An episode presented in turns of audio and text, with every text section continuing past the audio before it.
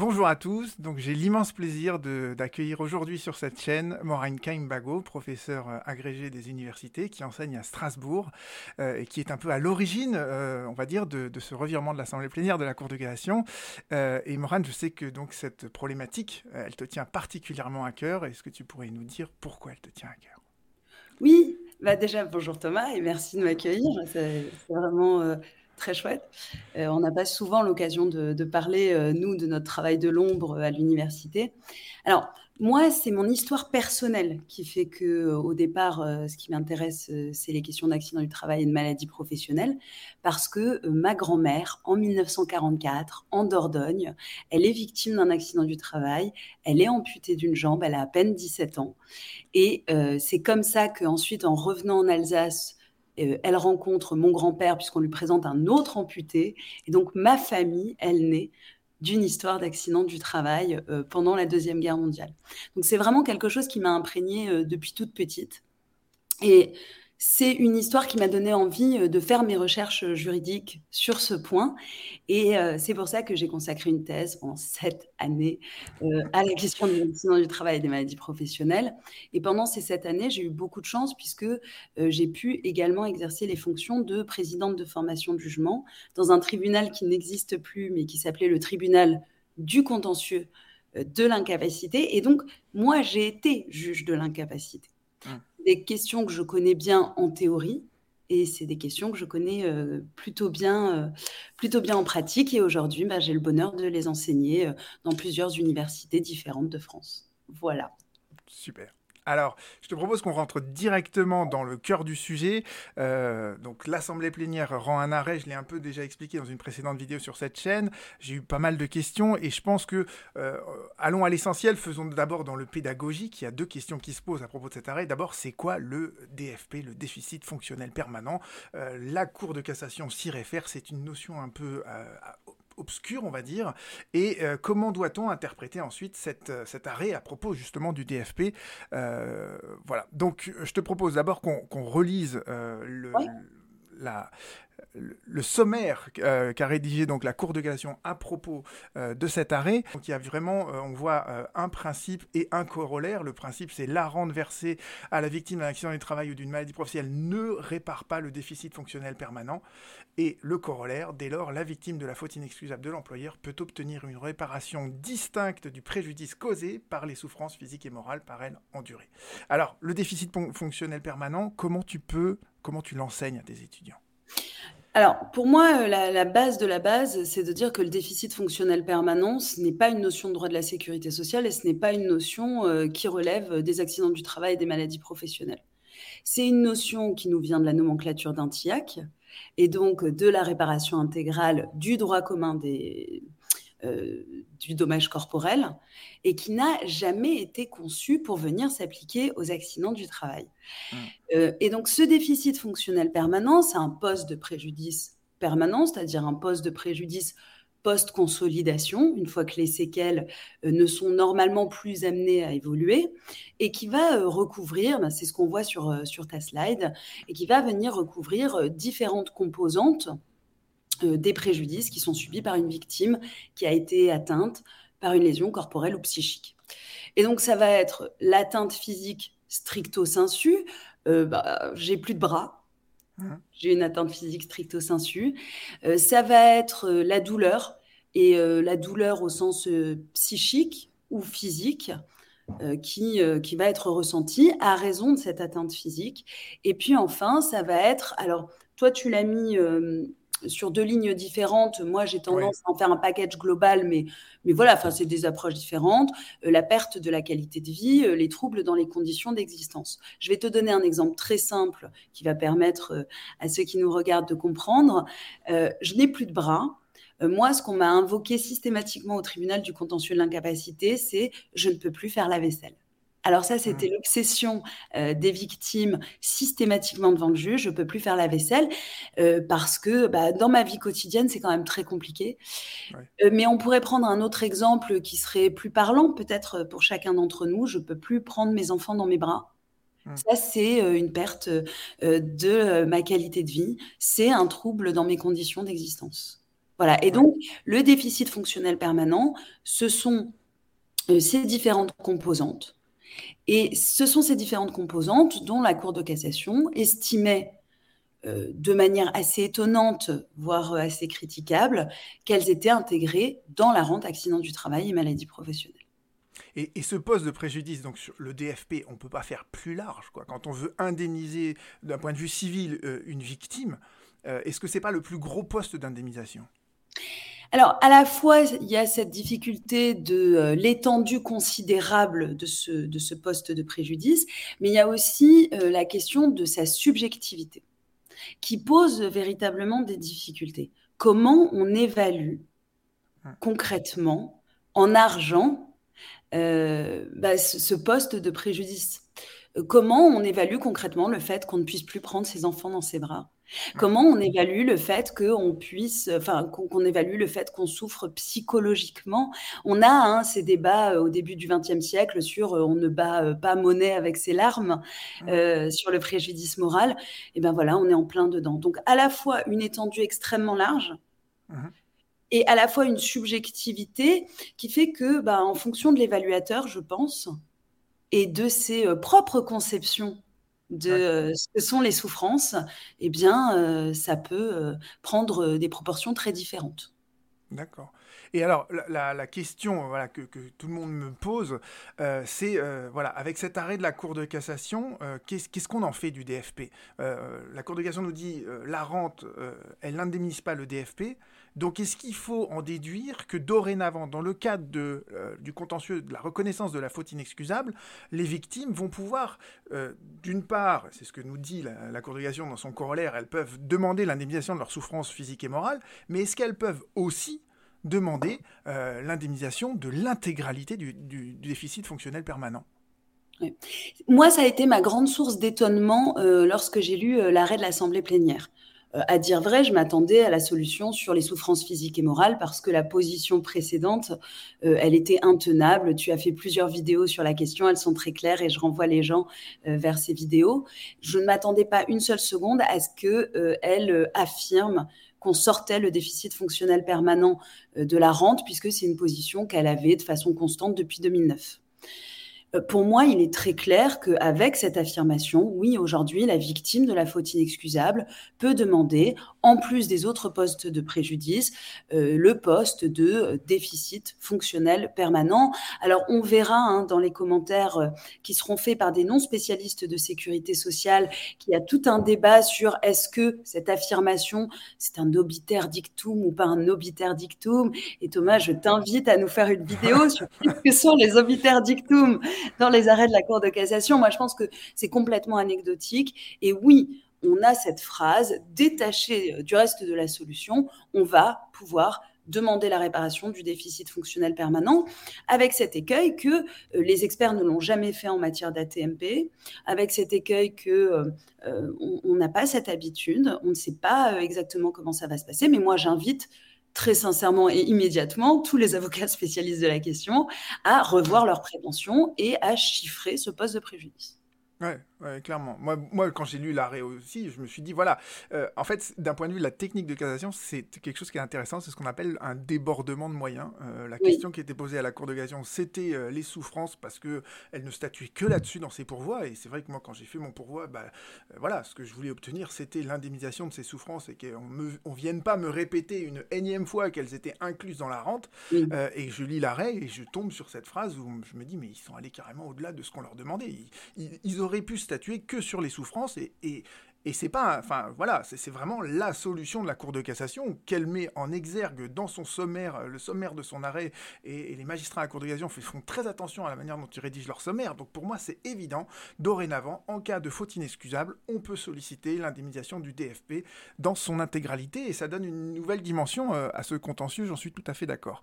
Euh, il y a peut-être aussi un, silence assourdissant dans cet arrêt de la Cour de cassation, un silence euh, sur une décision que tu connais bien et que tu peux peut-être nous rappeler. Je, montre à ceux qui l'auraient oublié ce, qu'est cette décision en fait. Oui. Alors en fait, on va, on va remonter un petit peu en arrière. Euh, jusqu'en 2010, euh, lorsqu'il y a faute inexcusable de l'employeur, le salarié, euh, la victime ou ses ayants droit par ailleurs peuvent demander deux indemnisations distinctes. La première, c'est celle de l'article L452-2 du Code de la sécurité sociale, c'est la majoration de rente. La deuxième, elle est visée à l'article L452-3 du Code de la sécurité sociale et ce sont quatre postes de préjudice, euh, c'est-à-dire le préjudice esthétique, euh, les souffrances physiques et morales, euh, le préjudice de perte de chance professionnelle et le préjudice d'agrément pas du tout. Si, c'est ça? Je sais plus. Je t'avoue que je ne pas par cœur, donc c'est des copier-coller. Ouais, le préjudice d'agrément. Voilà, et ça s'arrête là. Et ces dispositions-là, elles sont critiquées depuis extrêmement longtemps, et notamment cette limitation des postes de préjudice. Et d'ailleurs, il y a un article incroyable de Gérard Lioncan à Droit social 1990, ça doit être page 437, dans laquelle il, s'intitule Les victimes d'accidents du travail, victimes aussi d'une discrimination. Et dans cet article, il dit le jour où il y aura l'exception d'inconstitutionnalité, c'est-à-dire la QPC, la première qui sera posée, ce sera celle sur la réparation en cas de faute inexcusable. Alors, il était assez euh, de 20, c'est pas la première, c'est la huitième. Enfin, on est quand même pas mal.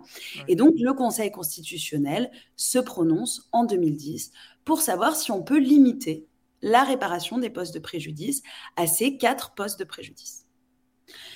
Et là, le Conseil constitutionnel, dans cette décision-là, il va opérer par une réserve d'interprétation. Et ça, c'est déjà une technique qui est très compliquée à comprendre, encore plus pour nous qui ne sommes pas euh, publicistes, et dans laquelle il va venir préciser que non, en réalité, la victime peut demander la réparation d'autres postes de préjudice, pour autant qu'il ne soit pas déjà couvert par le livre 4 du Code de la sécurité sociale. Alors, c'est quoi ce livre 4 du Code de la sécurité sociale? Ce n'est jamais que le livre sur la réparation des ATMP. Et c'est là où on a eu une difficulté qui était euh, rédhibitoire à cause de la position de la Cour de cassation sur le DFP, parce que la rente ATMP, elle est dans le livre 4. Si la rente ATMP, elle est dans le livre 4, et si le DFP, il est dans, euh, dans la rente. Et si les souffrances physiques et morales, elles sont dans le DFP, qui est dans la rente, qui est dans le livre 4, alors je ne peux plus en demander la réparation distincte, alors même que c'est écrit expressément à l'article L452-3 du Code de la sécurité sociale. Et moi, ce qui m'a énormément étonné, euh, donc ça, ça a été ma deuxième source d'étonnement, pas sur euh, la décision, mais sur ses justifications, j'ai été très étonnée que cette décision-là du Conseil constitutionnel, qui est quand même celle qui va venir ouvrir la réparation, ne soit pas du tout cité euh, ni dans le rapport, euh, enfin ni, ni, par le rapporteur, ni par l'avocat général, euh, ni, ni par l'assemblée plénière. On fait comme si mmh. il y avait un état de fait préexistant, comme si on avait toujours pu indemniser tous les postes de préjudice, alors que c'est précisément, je pense, la technique de la réserve d'interprétation et les termes extrêmement flous qui ont été choisis par le Conseil constitutionnel, qui ont contribué à nous amener à la situation qui euh, existait jusqu'au 20 janvier 2023. Oui, ouais, je suis tout à fait d'accord avec ça. Euh, et d'ailleurs, parlons peut-être un peu de, l'incapacité permanente. Euh, voilà, tu, tu grand, ta grande thèse, c'est dire qu'il n'y a aucune part de subjectivité dans, dans, l'IPP. Euh, alors l'IPP, euh, c'est très difficile à expliquer, je trouve, aux étudiants. J'essaye de, de faire deux ou trois vidéos là-dessus sur comment on évalue l'IPP, comment on la réévalue. Il euh, n'y a, que deux articles de, dans le code de, la Sécu. Hein. Il y a, d'abord cette annexe où on ne dit il ne saurait, le, barème pour l'IPP, il ne saurait se référer en aucune manière aux règles d'évaluation suivies par les tribunaux dans la appréciation des dommages au titre du droit commun. Et, et, et, le principe de, de l'IPP, elle est juste dans cet article L434.2 où on te dit le taux d'IPP, c'est quoi? C'est déterminé par la nature de l'infirmité, l'état général, l'âge, les facultés physiques, mentales de la victime, euh, ses aptitudes, sa qualification professionnelle. Euh, voilà, il y a quelque chose d'assez hybride, je trouve, dans le dans, dans, dans l'incapacité, mais il n'y a pas de subjectif. Alors, euh, dis-le nous dans tes mots plus clairs, sans doute. Alors, moi déjà, je vais commencer par vous dire que euh, cet article n'est pas du tout appliqué de la façon dont il est énoncé. Et ça, il faut vraiment l'intégrer parce que quand on lit cet article, on se dit, bah, en fait, ici, il y a quand même une partie de subjectivité. On prend en compte l'âge, on prend en compte les facultés physiques et mentales. Et donc, l'IPP prend quand même en considération la personne en question. Et moi, mon message que j'ai martelé article après article, c'est euh, arrêtons de nous mentir, ce n'est pas vrai. Ce n'est pas comme ça que ça fonctionne. Comment ça fonctionne un taux d'IPP D'abord, il faut se souvenir que le taux d'IPP, ce n'est jamais que l'évaluation des conséquences théoriques d'une atteinte physique précise à la force de travail d'un manœuvre des années 50. Une fois qu'on a dit ça, alors je sais que c'est peut-être dit de façon un peu complexe, mais une fois qu'on a dit ça, on commence déjà à comprendre. L'idée c'est, s'il me manque mon annulaire, alors que je suis ouvrier à la chaîne, en 1952, qu'est-ce que ça va avoir comme répercussion sur mes gains ou mes possibilités de gains? C'est comme ça que c'est conçu. Aucune place à la subjectivité. Et euh, je sais que tu avais fait euh, des vidéos là-dessus. Il faut aller voir le barème. Et moi, tu parlais des images que tu donnes aux étudiants. Et eh bien moi, l'image que je donne à tous mes étudiants sur le barème d'incapacité, et pardon si je choque quelqu'un, c'est vous êtes déjà tous entrés dans une boucherie. Vous avez tous déjà vu l'image de la vache qui mmh. est euh, au-dessus, enfin derrière le boucher. Et puis on a les différents morceaux avec des noms de morceaux de viande et le prix au kilo. Eh bien, c'est ça un taux d'IPP. Et si on ouvre le barème, eh ben, on voit que un doigt, ça vaut 4, un œil, ça vaut 50, une jambe, ça vaut 70. Euh, le canal carpien, qui est quand même la maladie la plus connue euh, euh, parmi les TMS, bah, c'est 5. Les plaques pleurales à l'amiante, c'est 5 aussi. C'est ça un taux d'IPP. Et un taux d'IPP, c'est l'atteinte physique prise en considération comme une atteinte à la force de travail. Et là encore, je vais utiliser des mots très forts, mais pour prendre ceux d'un auteur qui m'a énormément inspiré, qui s'appelle Yves Saint-Jour et qui n'est plus euh, avec nous, il disait c'était la valeur du déchet humain de l'industrie. Et c'est vraiment ça un taux d'IPP. Mmh. C'est seulement l'atteinte à la force de travail. Il n'y a pas de partie subjective. On ne prend pas en compte l'âge. Nulle part dans le barème on a l'âge, nulle part dans le barème on a les facultés physiques et mentales. Alors éventuellement, mais j'aimerais pas tellement revenir dessus parce que c'est assez compliqué et que là on est déjà sur des sujets compliqués. Éventuellement, la caisse, pas le taux d'IPP, pas le médecin. La caisse peut ajouter un taux professionnel et tu as fait aussi une vidéo sur mmh. cette question. Mais sur le taux d'IPP, sur le barème, c'est je suis, je ne suis qu'un corps Mmh. Et chaque morceau vaut tant, 2%. Et ce pourcent, je vais le multiplier par le salaire. Mmh. Et c'est ça. Et, oui, et je trouve que c'est aussi le, le truc très marquant, c'est que la Cour de cassation, dans, ces deux arrêts, elle commence vraiment par dire, et c'était une des phrases choc de ton article, c'est que, voilà, euh, ce taux d'IPP, euh, voilà, on, l'applique à un salaire, quoi. Et, la Cour de cassation, elle dit, on, multiplie euh, le salaire par le taux d'IPP, sauf que le taux d'IPP, il est inférieur à 1. Donc, quand on multiplie par quelque chose par quelque chose qui est inférieur à 1, c'est qu'on est en train de diviser, quoi. D'accord Je trouve que le terme de multiplier euh, était vraiment, vraiment mal choisi. Et euh, justement, j'évoque ton article, euh, cet arrêt, ces deux arrêts de l'Assemblée plénière, je pense que c'est des arrêts où la doctrine a, joué beaucoup. Et, et, quand on parle de la doctrine, avant, l'année dernière, qui était la seule prof qui écrivait encore sur cette question, euh, bah, c'était toi, en fait. Donc, euh, euh, voilà. la doctrine, la Cour de cassation s'y réfère, d'accord Il y a ce passage-là. elle dit, voilà, cette, cette jurisprudence était justifiée, elle se fait, elle, se congratule elle-même sur sa position antérieure. Et surtout, elle nous dit, mais elle a pu être critiquée, ainsi qu'une partie de, de, la doctrine l'a relevée. donc, voilà, je pense que tout, a commencé, en tout cas pour moi, à travers ce, dossier-là, euh, avec l'article que tu avais écrit à Droit Social. Et, quand je dis qu'il faut de l'audace, euh, encore de l'audace, toujours de l'audace, c'est que, voilà, tu étais la seule à écrire encore là-dessus. Euh, moi, on m'a confié donc un pourvoi à faire. et, en fait, j'ai lu ton article, je me suis dit, en fait, tout, tout est dit dans cet article. Donc en fait, j'ai juste fait mon moyen, j'ai fait mes trois petites branches. j'ai cité après, je, je remettrai un, bout du passage de, Chantal Arins quand elle, est, quand elle a pris ses fonctions de première présidente de la Cour de cassation, où elle dit bah, il y a un dialogue qui doit s'opérer avec, bah, je peux le montrer d'ailleurs, voilà, Madame Arins, quand elle est arrivée donc, dans ses fonctions, elle a dit je souhaite donc qu'il y ait des liens avec l'université, des liens avec la Cour européenne des droits de l'homme, des liens avec le Conseil d'État, des liens avec le Conseil constitutionnel, et encore une fois, que l'université soit toujours là, à nos côtés, entre guillemets. Et donc, voilà, j'ai vu ton article, j'ai cité le, passage de Madame Arins, et j'ai dit, voilà, je fais mon moyen, je mets trois branches, et je ne vais pas parler moi, je, je, laisse parler le professeur Moran Kaimbago, j'ai fait un copier-coller de ton article en entier, et je l'ai mis là, et je me suis dit, bon, bah, on verra ce que la Cour de cassation en pense.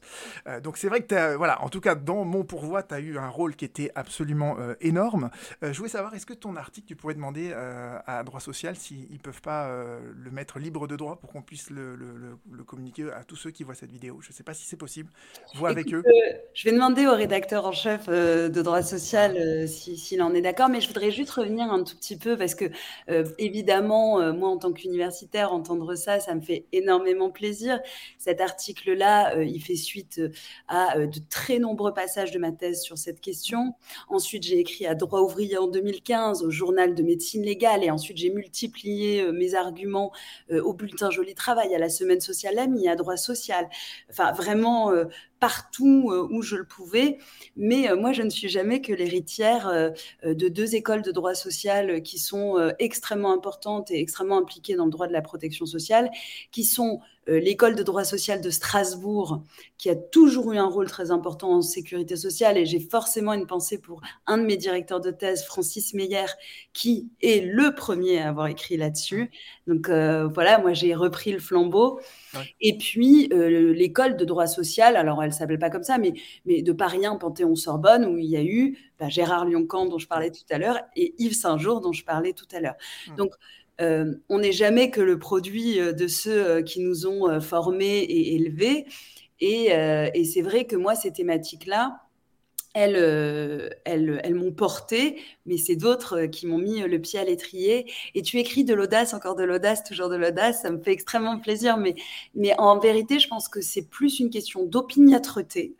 et cette opiniâtreté, chez moi, elle avait vraiment pour fondement une conviction profonde au-delà de mes convictions personnelles, hein, mais une conviction profonde que mon argumentation juridique était inébranlable. Mmh. Il n'y avait aucun argument. Euh, j'ai beaucoup discuté, j'ai échangé avec notamment hein, des, conseillers de, la Cour de cassation, dans des cadres informels, avec des avocats, avec, avec des praticiens, avec euh, des gens des caisses. Aucun argument n'est jamais parvenu à me convaincre que j'avais tort et c'est pour ça que j'ai continué toute seule. C'est vrai que j'étais toute seule. C'était un peu Claman. Et je me disais, bon, voilà. Et, pour une, raison qui m'échappe, ce commentaire-là, bah, il a attiré l'attention. Alors, je sais, c'est pas une raison qui m'échappe, c'était ton pourvoi, donc euh, tu forcément, ça a attiré ton attention. Mais, euh, mais au-delà de ton attention, euh, il a aussi, enfin, il a aussi, voilà, porter euh, un argumentaire que je développe depuis une quinzaine d'années, avec parfois un peu de lassitude, mais toujours en conviction je l'ai senti, oui, je l'ai senti à un moment donné de nos échanges euh, quand j'avais perdu la QPC. Euh, je te disais, bon voilà, et, tu m'avais dit, j'ai fait le tour de la question, j'ai tout écrit, je ne vois pas ce que je peux rajouter de plus. Alors je me suis dit, il faut absolument qu'on le gagne celui-là. Euh, et je trouve que voilà, le passage de, ton article qui, est vraiment fort, hein, c'est la, la, fin d'ailleurs, où tu dis vraiment, voilà, il ne faut, il faut pas oublier comment on la calcule, cette rente d'incapacité, hein, d'accord on, la multiplie à un salaire. Et il y a cette, cette phrase à la fin que je trouve, mais vraiment euh, bouleversante, quoi, qui, qui est de dire, c'est vrai que si on inclut les souffrances euh, dans le DFP, qui lui-même est dans la rente, eh bien en fait, euh, bah, selon qu'on est un trader ou un ouvrier, bah, la souffrance, elle n'est pas indemnisée de la même manière, alors que ça reste de la souffrance. Je veux dire, c'est la même souffrance pour les deux. et c'est vrai que cette, une fois qu'on a dit ça, on, comprend le caractère inique de, de, ça. Et je pense que clairement, hein, quand on voit ton article, c'est le passage en rouge et l'arrêt, la première phrase de l'arrêt, euh, vraiment, euh, c'est ça qui a convaincu euh, la, Cour de cassation. Et je pense que voilà, tout part de ce, constat évident d'un mode de calcul. alors, c'est pas c'est pas vraiment la première fois, hein, euh, comme je te l'ai dit, que euh, Madame Arins, elle, avait déjà souligné l'importance de, la doctrine, et c'est vrai qu'on l'a vu apparaître euh, plusieurs fois. Donc je vois ces arrêts-là de 2021 où effectivement la Cour de cassation se réfère à une interprétation qui avait soulevé quelques critiques. et ce que je note en fait, c'est dans les deux arrêts d'assemblée plénière comme dans cet arrêt-là, c'est que en fait la Cour de cassation, elle, est dorénavant prompte à se référer à sa propre jurisprudence, jurisprudence antérieure, elle te donne vraiment les, les, les, les tu vois, les, arrêts avec les numéros de pourvoi. Et d'ailleurs, moi, maintenant, je rédige mes, moyens de cette manière-là. Je me suis dit que c'était vraiment la manière très... Voilà, c'est difficile de rejeter un moyen quand tu rappelles dans la majeure de ton moyen que tu te bases sur une jurisprudence de la Cour de casse, tu vois. Mais euh, la Cour de cassation, pour l'instant, ne va pas jusqu'à citer les auteurs, tu vois. C'est ça qui est dommage. Euh, quitte à se référer à la doctrine, elle aurait pu citer quelques articles, euh, bon, les tiens, ou, éventuellement celle de, du professeur Simon Porchy, ou enfin, tu vois, il y, avait des articles à citer, quoi, ou, ou même, voilà. Et pour le Conseil d'État, pareil. Hein. on sent que la Cour de cassation, maintenant, elle voilà, elle n'hésite pas à se référer à la jurisprudence du Conseil d'État et dire il faut harmoniser. Euh, voilà. Euh, donc tant mieux, je veux dire tant mieux, ça montre que la Cour de cassation, alors la deuxième chambre civile, on n'y est pas encore tout à fait, mais les autres chambres de la Cour de sont, plus perméables à ce genre de, de, problématiques, euh, de dialogue entre les juges en fait, on va dire. Euh, beaucoup de gens disent, est-ce qu'on n'est pas là en présence d'un arrêt euh, de provocation? Est-ce que cet arrêt, il n'appelle pas d'autres choses et éventuellement une intervention du législateur, à ton avis, est-ce que c'est le cas? Alors, euh, je pense euh, en effet que, euh, alors je ne sais pas si on peut parler de provocation, parce que je, ne sais pas sonder les cœurs et les âmes des magistrats de la Cour de cassation, mais à l'évidence, on est exactement dans le même processus que l'arrêt des Mars sur l'accident de la circulation en 1982, que les arrêts amiantes du 28 février 2002, où Pierre Sargos, à ce moment-là président de la Chambre sociale, le dit, hein, l'assume, il faut mettre le pied dans la fourmilière, il faut casser euh, cette loi de 1898, ou en tout cas la remettre sur l'ouvrage. Et, oui, je pense que euh, là, on est sur peut-être et vraiment, je prends toutes les précautions, mais une forme de lassitude du juge qui, depuis 1898, se voit assigner par le législateur ce rôle de modeler en permanence les contours du droit du risque professionnel, alors que là, bah, à l'évidence, bah, il ne peut pas aller plus loin. Il ne peut pas aller plus loin. Il faut que le législateur, euh, à présent, euh, prenne ses responsabilités et réforme la loi du 9 avril 1898 qui euh, comprend en son sein des archaïsmes. Moi, j'ai très peur de quelque chose. et je vais, le dire de façon très claire, c'est que là, on dit le DFP n'est plus dans le taux d'IPP. Il y a une solution très simple euh, pour les partenaires sociaux qui évite d'en passer par le législateur, qui évite de passer devant l'Assemblée alors qu'on est sur une réforme des retraites qui pose déjà des difficultés et qui euh, n'appelle pas nécessairement un nouveau bouleversement d'ampleur en droit de la protection sociale.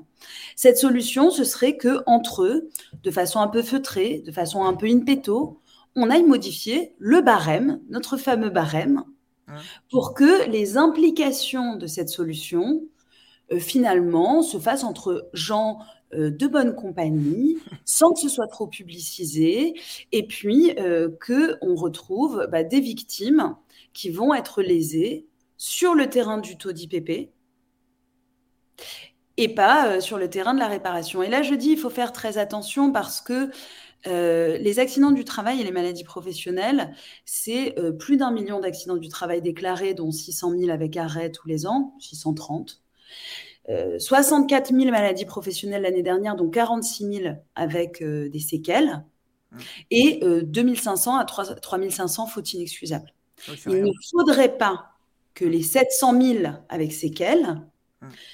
se voient par un procédé un peu un peu occulte ou un peu caché dans la sphère de la négociation paritaire se voit lésé parce que le législateur, depuis 1898, se refuse obstinément, obstinément, à toucher même d'une main tremblante à cette loi.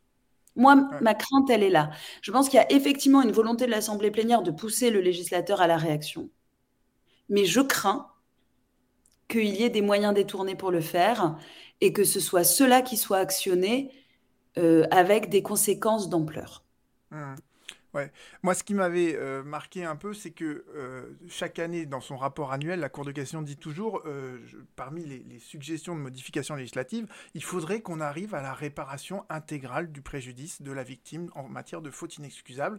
Et voilà, ce qui est proposé chaque année, c'est qu'on rédige cet article 452.3 en parlant de la réparation de l'ensemble des préjudices pour leur intégralité. Et la question que je me suis posée quand l'arrêt a été rendu, c'est est-ce que finalement la Cour de cassation, elle n'est pas arrivée au même résultat en disant bah, euh, le DFP, je sors le DFP de la rente.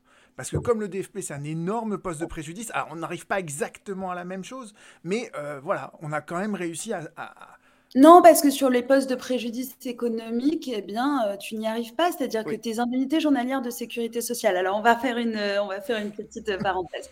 Lorsque le salarié est en arrêt pour accident du travail, il va toucher des indemnités journalières de sécurité sociale à hauteur de 60% du 1er au 28e jour et de 80% du 29e jour à il n'y a pas de limite. Bon. Parfois, on a de la prévoyance d'entreprise qui vient prévoir le maintien de salaire, et puis parfois pas. Mmh. Et euh, on peut avoir, euh, imaginons un salarié qui est en arrêt pendant deux ans, bah, il aura perdu 40% euh, de son salaire les 28 premiers jours et puis 20% de son salaire pendant les deux années qui vont suivre. là, on a un poste de préjudice économique très clair qui peut être excessivement lourd si on n'a pas de protection sociale complémentaire et de maintien de salaire. Or, l'indemnité journalière pour l'AT, elle est dans le livre 4. Le livre, donc, elle est couverte par le livre 4. Et donc, elle est exclue par la solution dont on a parlé du Conseil constitutionnel, des postes de préjudice dont on peut demander la réparation. Et là, on est sur des sommes qui sont considérables. Donc, je pense que sur le terrain des postes de préjudice qu'on pourrait qualifier d'extra-patrimoniaux ou de subjectifs, mmh. oui, on va y arriver à la réparation intégrale. On va y arriver. Mais sur les postes de préjudice économique, on va en être extrêmement loin. Voilà. Mais alors là, moi, c'est ce. Voilà, j'ai pensé à un autre truc, c'est que euh, il est peut-être temps euh, de refaire une QPC euh, sur la faute inexcusable. En tout cas, moi, je, ne rêve que d'une seule chose. Et s'il y a des avocats qui nous regardent euh, et qui ont besoin d'un coup de main pour rédiger cette QPC, je veux bien le faire pour eux. Parce que, euh, voilà, on peut pas saisir deux fois euh, le, Conseil constitutionnel sur la même question, sauf s'il y a un changement de circonstance. Et je trouve que dix années de rapport annuel où la Cour de cassation dit j'aimerais bien qu'on indemnise intégralement, et puis cet arrêt d'assemblée plénière, pour moi, c'est un, un, changement de circonstance qui est assez net. Et je pense que, voilà, si le législateur veut le faire spontanément, peut-être qu'on pourrait l'inviter à le faire euh, à travers une QPC où le Conseil constitutionnel reviendrait peut-être sur euh, sa décision 2010, euh, la huitième. D'accord? Oui. Alors, je voudrais aussi parler, parce qu'on a parlé donc de, de cet arrêt d'assemblée plénière. voilà, j'aimerais qu'on évoque la, portée réelle des arrêts de la Cour de cassation, parce que j'entends des gens qui me disent « Ouh là euh, les assureurs, depuis cet arrêt, ils sont affolés, euh, ils vont augmenter leurs primes, ça va être la catastrophe financière pour les entreprises. » À ton avis, est-ce que c'est le cas ou pas? Alors, est-ce qu'ils sont affolés? Moi, j'ai pas de lien avec les, assureurs, donc je ne sais pas. Est-ce que si j'étais assureur, euh, ce ne serait pas bonne, un très bon prétexte pour moi pour faire flamber la prime? Évidemment que oui. Euh, bien sûr que euh, euh, là, j'ai l'opportunité d'augmenter les primes, les primes pour les fautes inexcusables. je pense que là, il va falloir attendre, il va falloir attendre de voir. Vraiment, je suis dans l'incertitude la plus totale. pour moi, par ailleurs, l'assurance de la faute inexcusable, c'est un vrai problème. Elle a été réintroduite en 1987 alors qu'elle était interdite. Euh, je pense qu'en termes de prévention des risques, euh, permettre euh, aux employeurs de s'assurer contre cette faute, euh, c'est peut-être plus là qu'il faudrait poser la question que sur, euh, sur, le niveau des primes. Mais bon, euh, voilà, je suis un peu sortie du cadre de ta question, Thomas. Je suis. Oui, oui, Non, mais moi, alors pour le coup, c'est une, une, opinion qui m'est personnelle. je me rappelle quand l'Assemblée plénière avait rendu l'arrêt Perruche, ça a été la première réaction de tous les juristes, surtout en droit des assurances, de dire Ouh là là, les médecins vont être écrasés par les primes d'assurance. Et je pense que personne, personne n'a fait une étude sérieuse pour savoir si effectivement les primes avaient bouger ou pas. Et d'autre part, j'ai écrit un article sur le TEG à droit et patrimoine en 2017 sur les différentes sanctions qui affectent un taux effectif global dans un emprunt lorsque le taux effectif global dans l'emprunt est faux. Parce qu'à l'époque, on se disait il y a à peu près la moitié des emprunts dont le taux effectif global est faux. voilà. Et il y a ces arrêts de la Cour de casse hein, de, de 2004, 2003, 2003, où la Cour de cassation, dans son arrêt, dit que sa solution, à propos des tableaux d'amortissement, elle peut compromettre la pérennité des activités bancaires dans le milieu du domaine du crédit immobilier. Elle, ça va même jusqu'à dire que ça va, cette jurisprudence qu'ils ont retenue, ça crée des risques considérables pour l'équilibre financier du système bancaire. Les magistrats à la Cour de casse, ils pensent, ils pensent que les arrêts qui rendent ont une influence sur le réel. Et je tiens à les rassurer, non, ce n'est pas le cas. Un arrêt d'assemblée plénière, ça n'a aucune incidence sur le réel. Aucune. Peut-être. Attends, oui, vas-y quand même, on va, on va essayer d'être un peu plus positif, Thomas. Non, non, non, non. C'est important pour les victimes, ça va, ça va changer la vie de certaines personnes. Mais dans le monde des banques, un arrêt ah. d'assemblée plénière de la Cour de casse, ça n'a aucune incidence. Pour les compagnies d'assurance, cet arrêt d'assemblée plénière n'a aucune incidence. Et j'en veux pour preuve, dans cet article que j'avais écrit sur, sur le TEG, tu vois, j'étais allé voir euh, donc les statistiques de la Banque de France. Chaque année, il y a 2 millions de prêts qui sont euh, euh, conclus en France. Et si tu prends, j'ai pris les statistiques de la justice euh, en 2016, euh, si, tu, si tu supposes, tu vois, que tu as un tiers du contentieux devant les juridictions civiles qui est sur le TEG, ce qui serait énorme, ça serait un tsunami, tu vois, eh bien, quand bien même tu arriverais à des chiffres totalement aberrants comme ça, ça ne représente que 1,2% des prêts octroyés. Quand la Cour de cassation, elle a fait ses gros revirements là récemment sur le TEG en disant on arrête la solution de la substitution du taux légal au TEG, etc., au taux contractuel, tu vois, ils croyaient qu'ils allaient sauver le système bancaire. Mais en fait, leurs, arrêts à eux, ça ne concerne que 1,2% des prêts. Et j'étais même allé voir, j'avais fait les choses bien, tu vois, j'étais allé voir euh, euh, la CPR, euh, donc la Banque de France, l'organisme qui contrôle en fait les banques. Et tu vois, les, les crédits les immobiliers, ça représente 10% des bilans des banques. Donc, si tu prends 50% de d'erreurs, que tu supposes que tout le monde, toutes les victimes vont aller devant un juge du jour au lendemain, que toutes leurs demandes sont recevables, etc. et tout, eh bien, à la fin, le bilan des banques, il est impacté de 5%. Mais par rapport à, à ce qui s'est passé, ne serait-ce que l'année dernière avec l'Ukraine, 5% du bilan des banques, c'est rien. Donc quand tu vois, les gens te disent cet arrêt d'assemblée plénière, ça va avoir des répercussions dingues sur l'assurance de la faute inexcusable, tu as envie de dire non, non. Tu l'as dit tout à l'heure, c'est combien les, instances en faute ouais. inexcusable C'est 3000 instances, 3000 procès par an. C'est rien.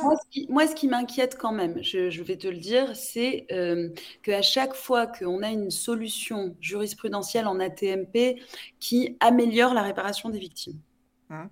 ou qui alourdit la tarification pour les entreprises, ça crée des nids à contentieux avec euh, un contentieux qui s'accélère et avec des stratégies contentieuses qui, euh, tu as fait hein, une vidéo que je conseille à tous sur l'indépendance des rapports, euh, et qui euh, vont venir inventer des, nouvelles stratégies qui, pour 2000 ou 3000 personnes, vont avoir des conséquences sur les 700 000 autres quand elles sont dans le contentieux. Moi, c'est toujours ça qui m'inquiète. c'est, alors au-delà des primes, c'est toutes les stratégies contentieuses qu'on pourrait à nouveau nous inventer au détriment des victimes d'ATMP devant le juge. Voilà, il y a, peut-être quelque chose de cet ordre-là. Mais euh, on verra, on verra. On verra. J'espère que j'aurai très tort. Et peut-être quelques mots aussi sur euh, qu'est-ce que tu en penses, toi, que en 2003, on ait confié le contentieux de la Sécu à la deuxième chambre civile? Est-ce que c'est pas une erreur de casting? Alors moi, initialement, quand euh, le 1er avril 2003, parce que c'est quand même, euh, ça compte, euh, quand la Chambre sociale, encore présidée par Pierre Sargos, hein, transfère le contentieux de la sécurité sociale à la deuxième Chambre civile, j'y vois un signe formidable alors je suis encore un bébé juriste, mais j'y vois un signe formidable parce que je me dis, bah, c'est le juge du droit du dommage corporel.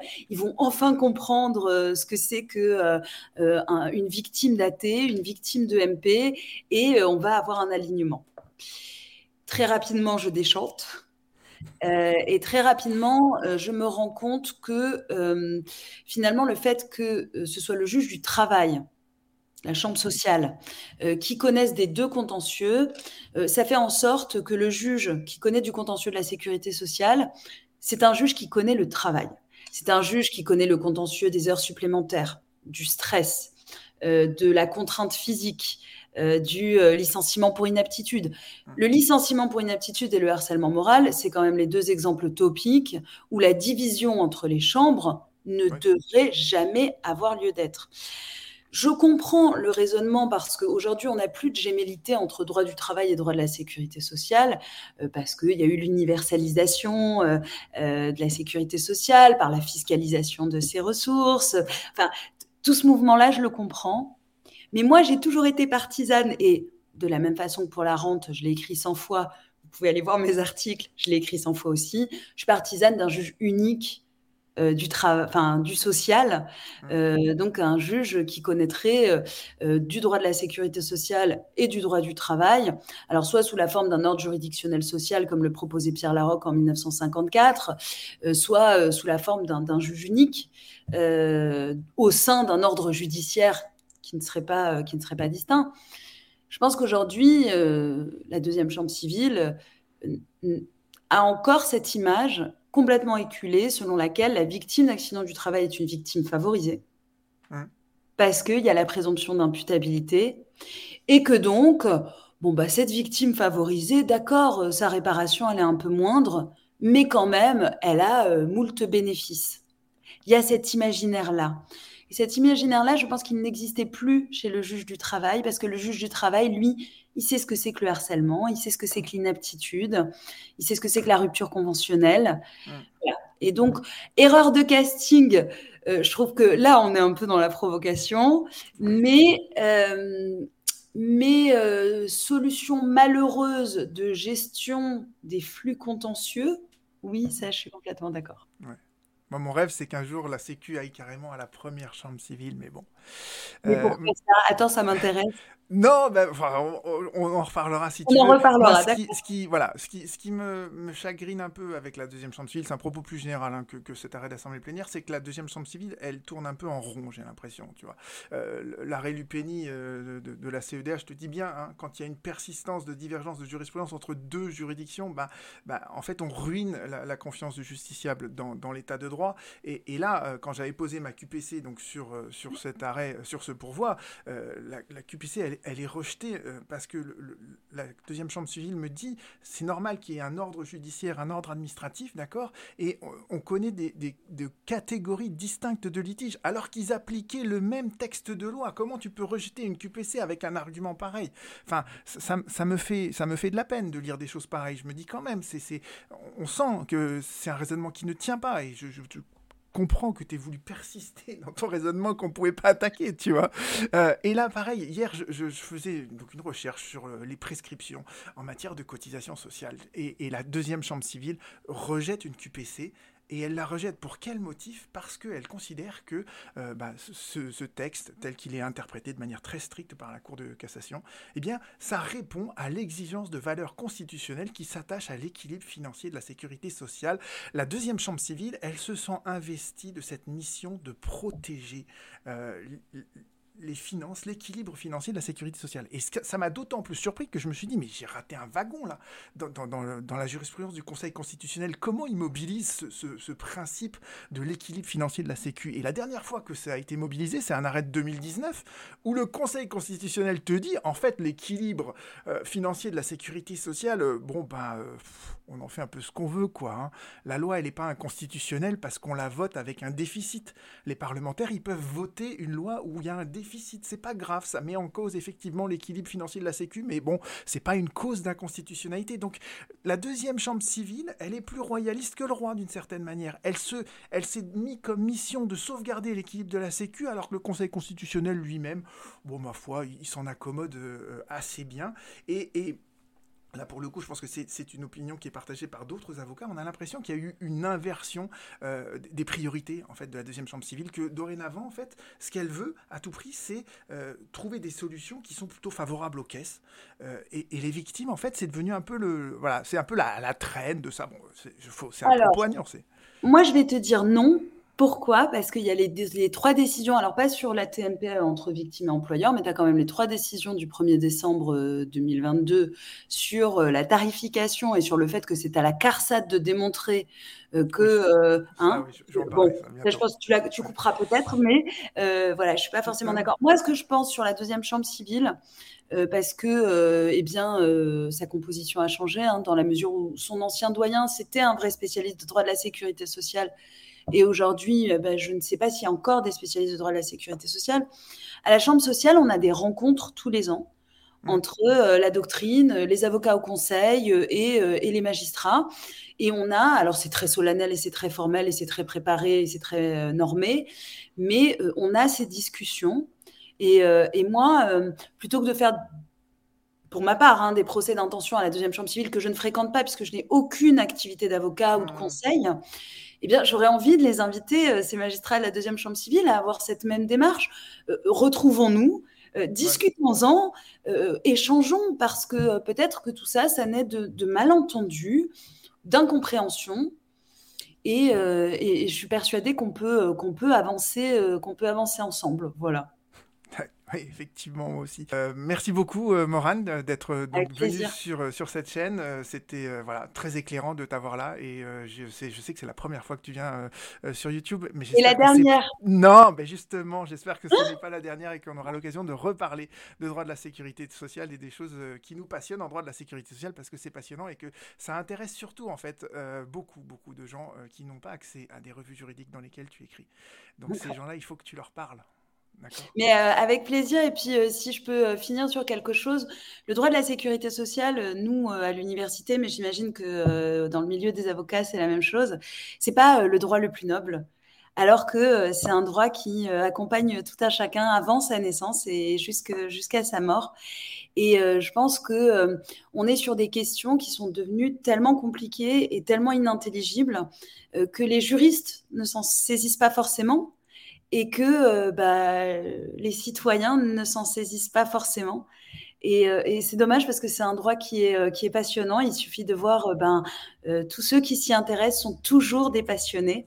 et on est des passionnés parce que c'est un droit éminemment humain, avec des enjeux enfin, d'une importance capitale. Donc, bah, je suis très heureuse que cette chaîne existe. Thomas, c'est la seule chaîne que je conseille à mes étudiants toutes disciplines confondues, tu n'as pas intérêt à couper ça. Et, euh, et voilà, c'était vraiment euh, très gratifiant pour moi de pouvoir venir parler de mon travail.